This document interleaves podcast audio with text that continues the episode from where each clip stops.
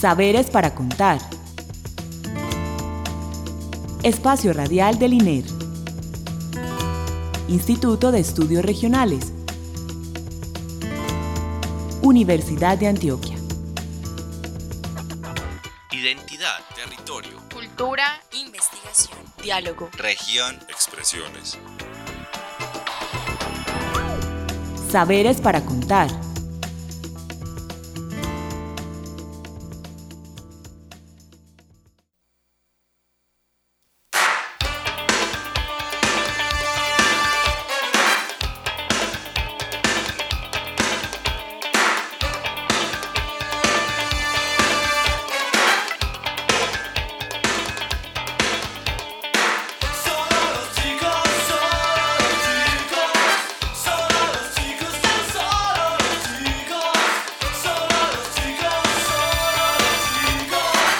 Buenas noches.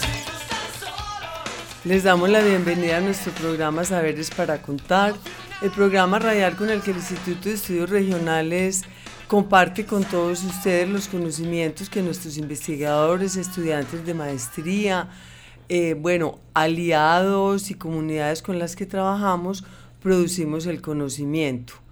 Em, le damos las gracias a Alexis Ramírez para, eh, por la asistencia técnica y le damos la bienvenida a Viviana Ospina Otavo, trabajadora social y magíster en estudios socioespaciales. Buenas noches, Viviana.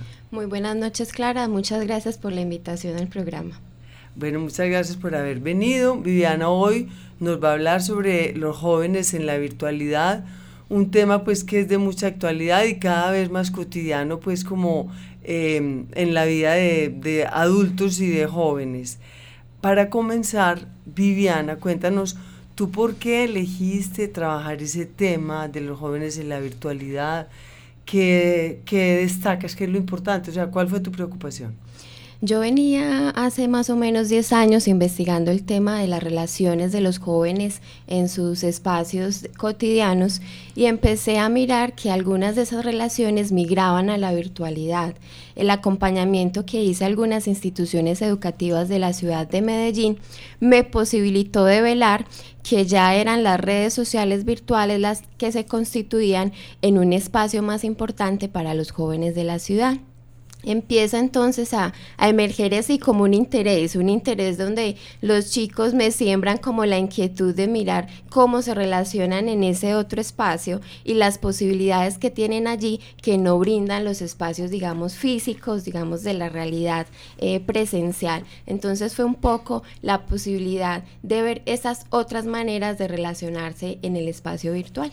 Bueno, pero yo porque sé de tu trabajo, sé que tú te enfocas en como en una, eh, una perspectiva concreta que es mostrar el acoso y todo eso. Entonces, pero no solamente no quiero que quede la idea o que dejemos la idea de que la red eh, tiene pues solo una perspectiva pues de miedo de acoso. Entonces, balanceemos el tema como todo lo que ofrece la red y focalicémonos específicamente en qué fue lo que te interesó dentro de la problemática general. Claro que sí, digamos que la red, la, el ciberespacio, el Internet ofrece muchísimas posibilidades, hay muchísimas opciones allí que son eh, pertinentes para los jóvenes en cuanto les permite acceso a otros mundos, les permite conexiones mucho más rápidas, les permite incluso interrelacionarse eh, a nivel de otras culturas y demás pero específicamente, eh, digamos, mi énfasis fue en esas relaciones que los jóvenes empezaban a establecer, pero en el marco precisamente de prácticas de acoso, digamos, o de ciberacoso, como se nombra también. Entonces, como esas prácticas eh, que se llevaban en el espacio presencial empiezan a migrar al espacio virtual. Y la idea de, que esas prácticas de acoso tienden es a dominar, a controlar, esa relación entre jóvenes de dominio y sumisión, es pues quiero que la destaquemos Viviana. Claro que sí. Digamos que en, la, en el espacio, digamos, en las escuelas particularmente se empiezan a generar lo que se ha conocido ahora como bullying, ¿cierto? Ya en la red empieza a nombrarse como cyberbullying, pero algunas prácticas, yo sí quiero hacer la claridad ahí, no todas las prácticas se inscriben en prácticas que son constantes o repetitivas. Para hacer, para hacer cyberbullying tendría que tener esa connotación. En mi caso particular, yo quise abrir el panorama y empezar a mirar otro tipo de prácticas que se volvían como un asunto también cultural, como un asunto naturalizado de los jóvenes en sus relaciones, pero que en el último momento tenían un trasfondo como de, dominación, un trasfondo de sumisión y era precisamente entonces un poco mirar esas prácticas, cómo la entendían ellos, por qué hacían parte de eso, porque es que el hecho de yo dar clic ya me estaba dando la autonomía para estar como en ese espacio y participar en ese espacio. Y también eh, tú mencionas cómo eh, hay unos apelativos para referirse a ese tipo de jóvenes, o sea, que los adultos no nos, no nos denominan así. ¿Cómo es que se llaman nativos digitales? ¿Cómo es esto de...? Sí, digamos que los jóvenes de las últimas generaciones empiezan a tener una serie de denominaciones, entonces nativos digitales se dicen que son ya la generación con el síndrome de Blade Runner, ¿cierto? Un poco medio robots, medio humanos, digamos son la generación interactiva, la generación del zapping, que pueden tener varias pantallas abiertas al mismo tiempo, que pueden hacer múltiples tareas al mismo tiempo, cosa que no harían, digamos, algunos adultos que podrían ser los denominados inmigrantes digitales. Entonces, ahí ya estamos viendo una brecha generacional en este momento cargada por el asunto de la virtualidad. Sí, bueno, eh, Viviana, ¿y tú dónde hiciste el trabajo? ¿Cómo elegiste trabajar con qué jóvenes? Cuéntanos de esto. Eh, como te venía diciendo, yo había acompañado unas instituciones educativas, pero a raíz como esas pesquisas iniciales empecé a coger como mucha experticia en el tema y algunas instituciones me contactaban para hacer esos acompañamientos. Pero acompañamiento específicamente. En, el tema de bullying específicamente, mm. pero también se empezó a ver el tema del cyberbullying, porque si bien el bullying es reciente, también bueno, ha tenido una connotación importante últimamente, el cyberbullying en los últimos dos o tres años también tuvo esa acogida. en una institución educativa de la Comuna 8 me invitaron entonces a acompañar la institución porque había prácticas discursivas allí que los chicos estaban eh, tomando y que habían, digamos, de una manera u otra cogido mucho auge en la institución y lo que había posibilitado que en esa institución se empezaran a generar ciertas riñas, ciertas peleas y lo que queríamos un poco en la en digamos en la lógica del uso de la red era concientizar y sensibilizar a los jóvenes de cómo usar la red, ¿cierto? De que la red no solo se usa precisamente para intimidar a mi compañero, sino también para otras formas de interacción.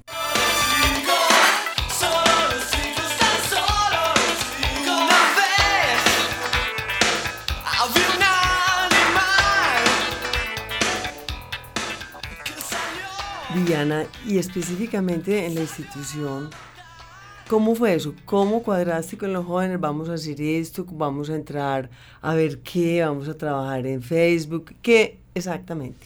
Partimos de una estrategia que se llama aprender a investigar investigando. La idea era que fueran los mismos chicos los que develaran esas prácticas, las formas en que ellos se relacionan. Empezamos con un acercamiento etnográfico en los salones, específicamente donde más se generaban estos ruidos a nivel de la red. Hicimos un acercamiento en los grupos de aula, observando, yendo constantemente a mirar cómo se relacionaban en ese espacio y posteriormente con el grupo que se constituyó, miramos entonces cómo se relacionaban en, digamos, en la vida virtual, un poco en esas prácticas que generaban allí. Empezamos a hacer observación, lo que se conoce ahora como etnografía virtual o ciberetnografía, en donde observábamos eh, esos perfiles que ellos constituían a partir de un grupo que se conformó en la misma institución y en donde tanto estudiantes como en mi caso investigadora podíamos interactuar en el marco precisamente de eso que ellos poco a poco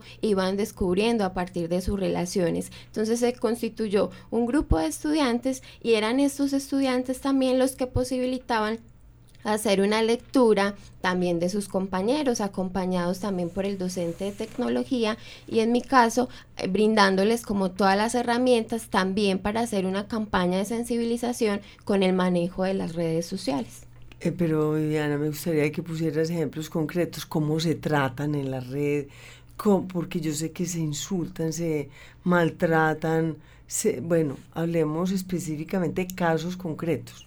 Si pudieras, pues sí se puede. Voy a precisar entonces, cuando se hace el estudio, se hace el estudio con dos redes sociales, eh, redes muy famosas a nivel de América Latina, estoy hablando concretamente de Facebook y de Ax.fm. Estas dos redes sociales en la institución en particular eran las dos redes sociales que tenían, digamos, mucha más acogida por los adolescentes. Empezamos a mirar dos cosas que quisiera plantear muy importantes. Una, el asunto de cómo, cómo mutan, perdón, vidas. Entonces los chicos tenían como tres vidas, vidas opuestas, vidas paralelas y vidas justapuestas, es decir, algunos manejaban el mismo perfil, es decir, eran los mismos en ese espacio, en ese grupo de aula y eran los mismos en la red social. O la, la misma manera como se, se expresaban. Como se expresaban, como digamos, eh, se mostraban, ¿cierto? Porque es un asunto también de reconocerse ante el otro. Por otro lado, se encontraban chicos que eran totalmente opuestos e, e, en, esa representación. En unos, en el espacio, digamos, del aula, eran más introvertidos, eran tímidos, casi no interactuaban, digamos, con sus compañeros. Cuando llegan a la red social, es como si se convirtieran. Son extrovertidos, aquellas palabras que no suelen usar en su lenguaje cotidiano empiezan a emerger acá, maneras incluso de vestirse que no suelen suelen hacer en, digamos, en sus espacios naturales, empiezan aquí como a camuflarse como en otras maneras. Y también encontrábamos aquello que denominé vidas justapuestas y era eh, como si la red social elevara, eh, digamos, la autoestima de, los jóvenes. Y entonces yo acá, vamos, un ejemplo concreto, yo acá soy un chico tímido que no suelo eh, llegarle fácilmente a las chicas, pero en la red social soy el galante, soy el chico que tengo más novias, aparte manejan muchos perfiles, hay algunos jóvenes de hoy en día que manejan cinco perfiles en sus redes sociales, que uno para los amigos, que otro para las familias, que otro para los allegados del barrio, ya se van, digamos, manejando un sinnúmero de situaciones. Eso como por un lado.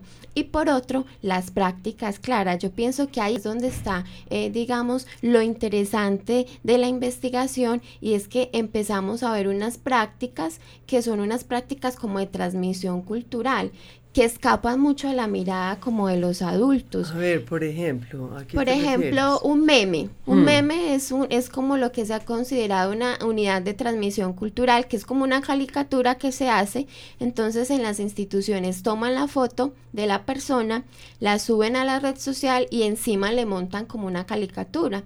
Pero esa caricatura está cargada, digamos, de, de un contenido, está cargada precisamente de una representación. O sea, porque cada meme que es un dibujo de la caricatura, tiene un sentido, un significado, es como un código. Tiene un significado y uno, uno dirá como adulto, ay, tan lindo, le pusieron una caricatura, pero uno sabe que detrás de esa caricatura le pueden estar diciendo bobo, estúpido, eh, que no sirve para nada, o pato, ¿cierto? Entonces están los ralch, están los troll y los chicos entienden esos códigos y esa se puede decir que es una de las prácticas más sutiles. Un adulto no, no, no lo entiende. Un adulto no lo lo otro que se practica mucho son los versos. Pues nosotros estamos acostumbrados a los versos en los partidos de fútbol, ¿cierto?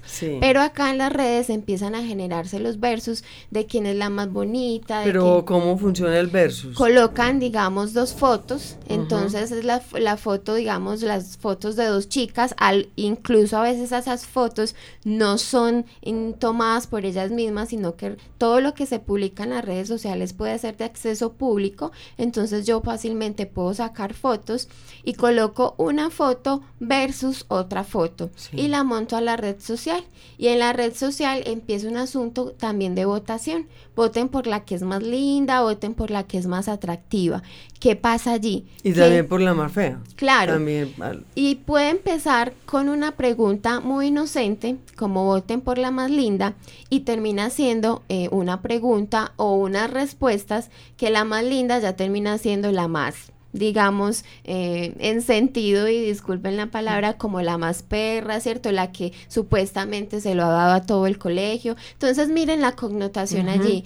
Y en ocasiones son esas chicas las últimas en enterarse, porque digamos se maneja a nivel de la red, pero como que la inocencia también de a veces el hecho de no estar conectado todo el tiempo puede a lo mejor implicar de que yo no esté enterado de, de asuntos que se manejan en la red.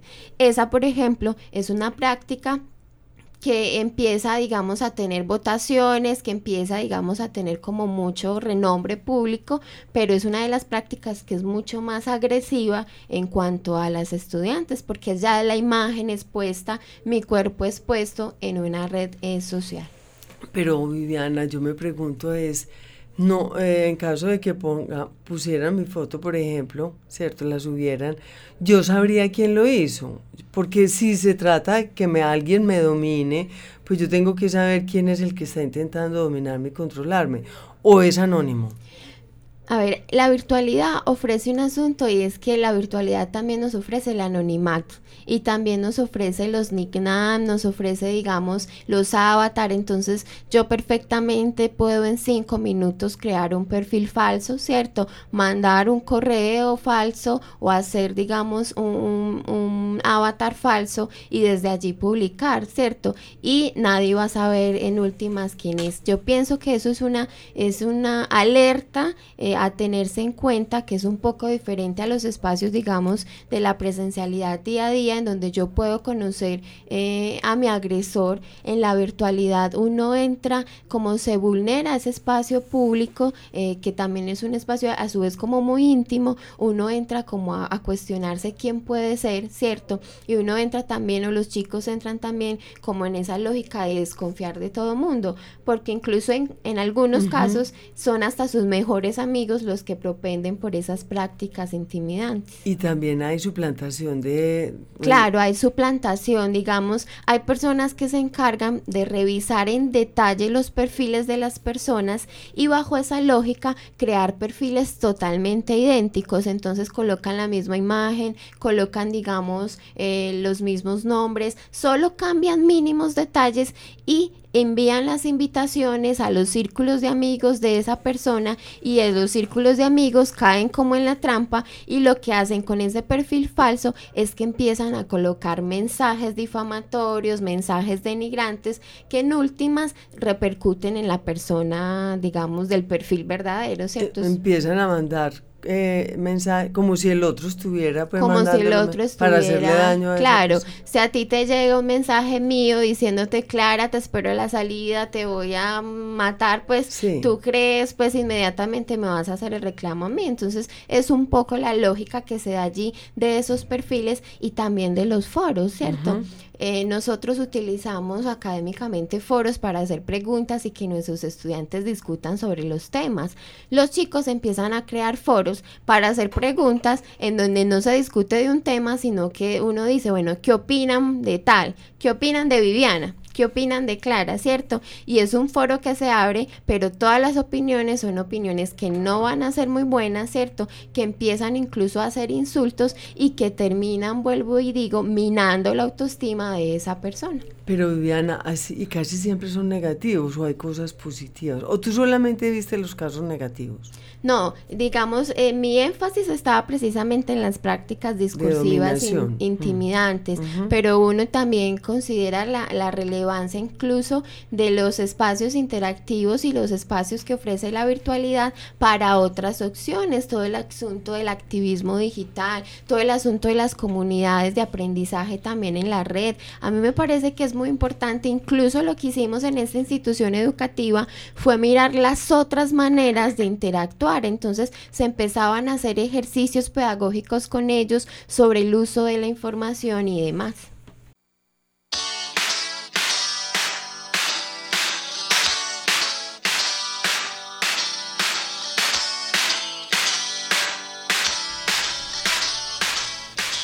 Viviana, y todo esto de la virtualidad, ¿qué incidencia tiene pues en el mundo cotidiano, en lo real?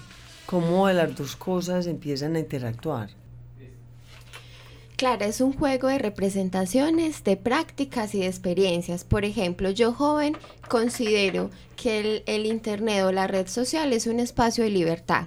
Entonces publico todo lo que quiera, empiezo a, escribir todos los mensajes que quiera porque claro, no me están vigilando, no tengo a mi papá encima, yo lo puedo hacer en el momento que quiera. Entonces a partir de ahí se da como la representación del espacio como libertad se genera la práctica, entonces hago un versus, ah bueno, como yo puedo hacer lo que quiera, voy a montar el versus de dos de mis compañeras y voy a decir que voten por ellas.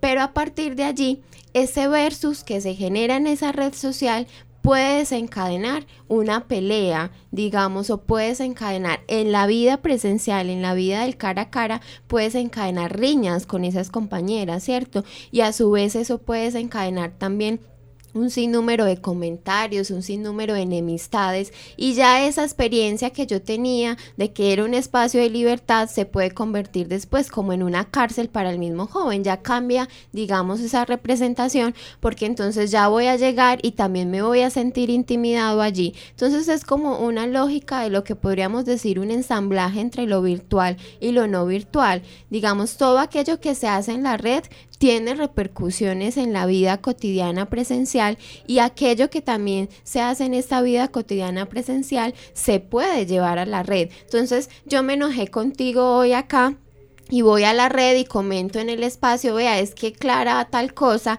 entonces después eso se convierte como un, en ir y venir, una simultaneidad de asuntos que terminan de una manera u otra afectando, digamos, eh, eh, a los jóvenes y que algunas veces no logramos considerar como la magnitud de lo que posibilita la virtualidad. En tanto allí, digamos, el poder está al alcance de un clic. Yo hago un clic y eso puede estar llegando a un sinnúmero de personas eh, que quizás no tienen la misma capacidad de interpretación que yo tenga. Entonces es un juego, es una lógica de ir y venir, es un asunto que a veces los chicos consideran que solo se queda en la red, pero en últimas no se están dando cuenta que también repercute en la vida del, del cotidiano, en la vida que yo y en esas relaciones que yo establezco con las demás personas.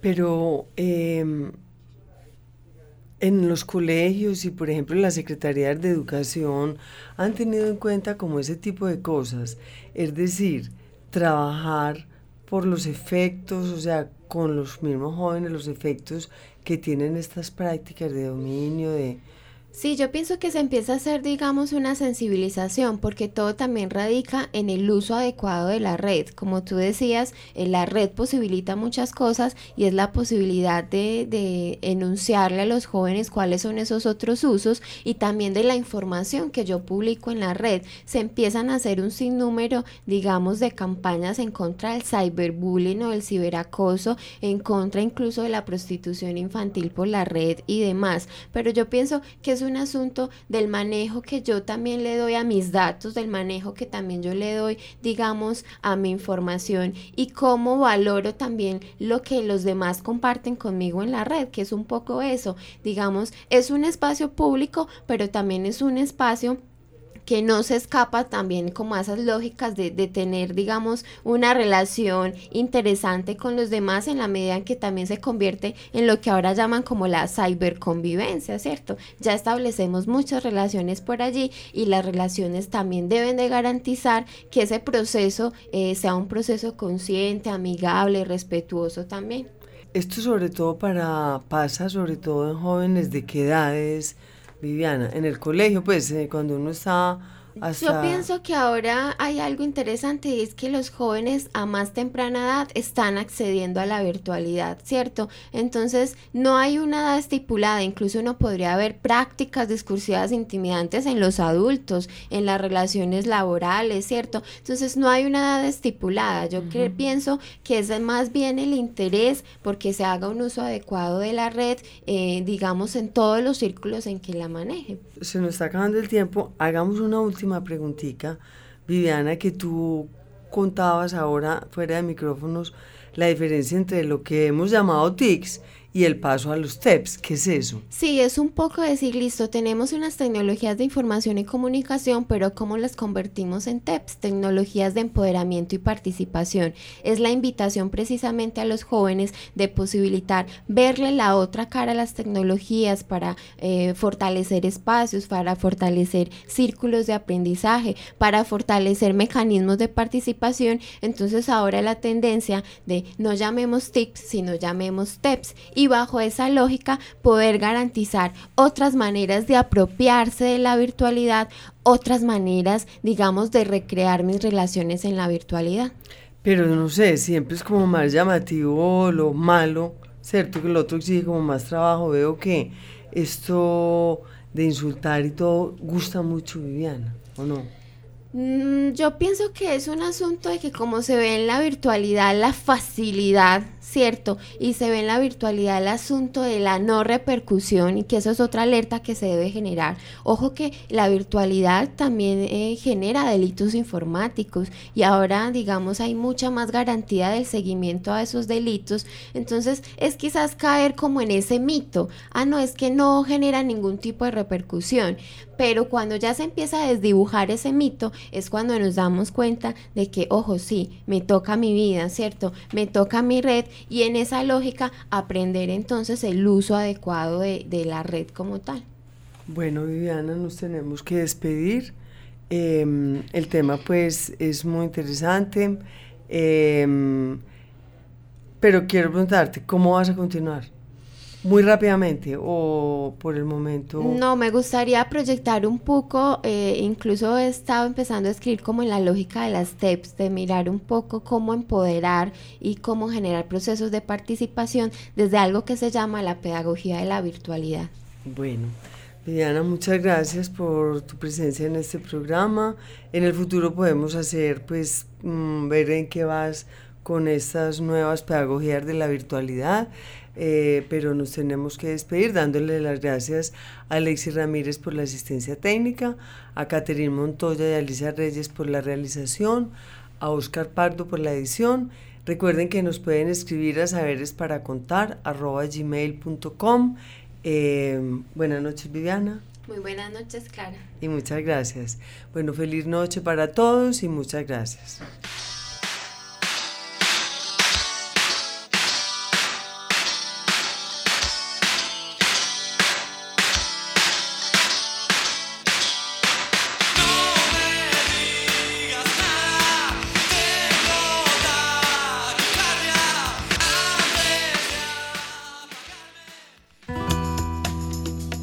Saberes para contar. Espacio Radial del INER. Instituto de Estudios Regionales.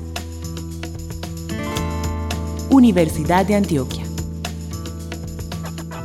Identidad, territorio, cultura, investigación, diálogo, región, expresiones. Saberes para contar